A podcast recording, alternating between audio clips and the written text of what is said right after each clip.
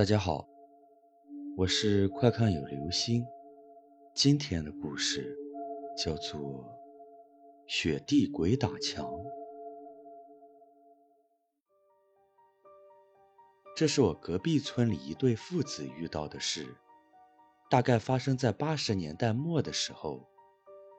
那是冬天的时候，连续的大雪天气，很多人家的鸡关在鸡圈里。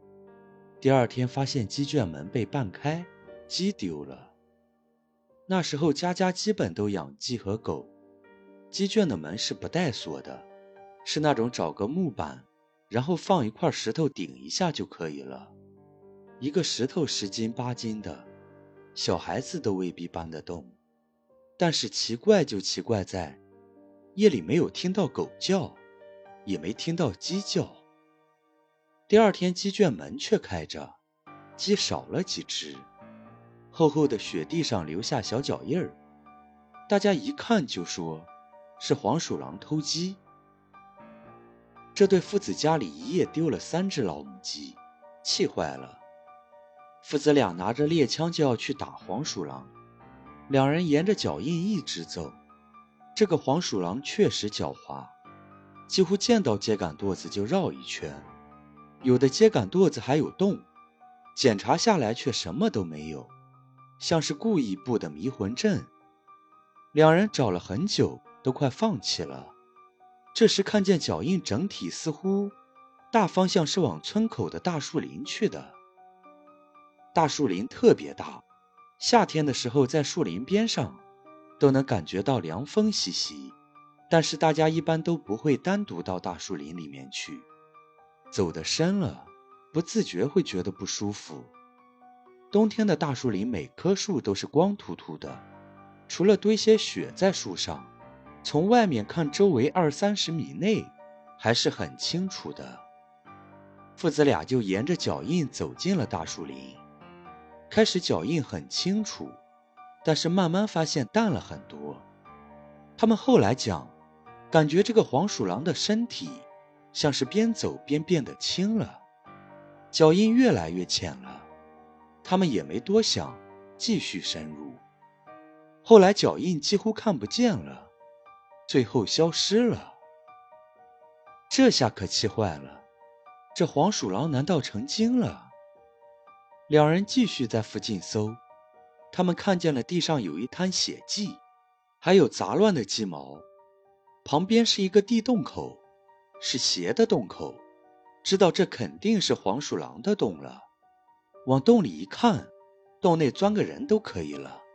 这家伙够大的，但是洞很深，他们不敢下去，就要把它弄出来。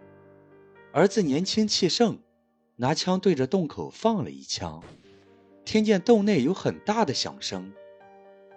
这时候，大概十多米远的地方。地上冒出了个黄色的东西，像条半大的狗。这么大，这个黄鼠狼的个头让他们愣了下。黄鼠狼跳出来后，回头看了下他们，转身就往一棵粗树后面躲。他们抱着枪就追。黄鼠狼很灵巧，而且一棵树一棵树的躲。两人一直没有下手的机会，于是就分开追堵。大概有五分钟左右，他儿子突然放了一枪。那个父亲突然脚下一滑，准备站起来时，抬头一看，他儿子站在五米远的地方，愣愣地看着他，手里的枪掉在地上。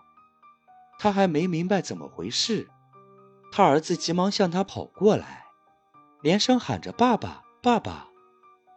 父亲还不知道是怎么回事，儿子说。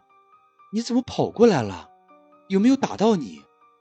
父亲说：“没有，我没有看到黄鼠狼，光听到枪响，不知怎么脚下就一滑。”但他儿子说：“我看到黄鼠狼就在这里，开枪的时候，你却突然跑了过来，黄鼠狼闪身到旁边的树后面了。”但他父亲说：“我就在这里，哪有黄鼠狼？”那个父亲觉得不对劲，这么近，不可能两个人都搞错了，于是看看四周，糟了，到处都是脚印，都是他们父子俩的，很大很大一片，已经找不到来时的脚印了。父亲就说：“不能打了，遇到精了。”二人开始找回去的路，可是找了很长时间，硬是找不到来时的脚印。这下两人有些慌了，但父亲比较镇定。说：“沿着一个方向走，总能走出去。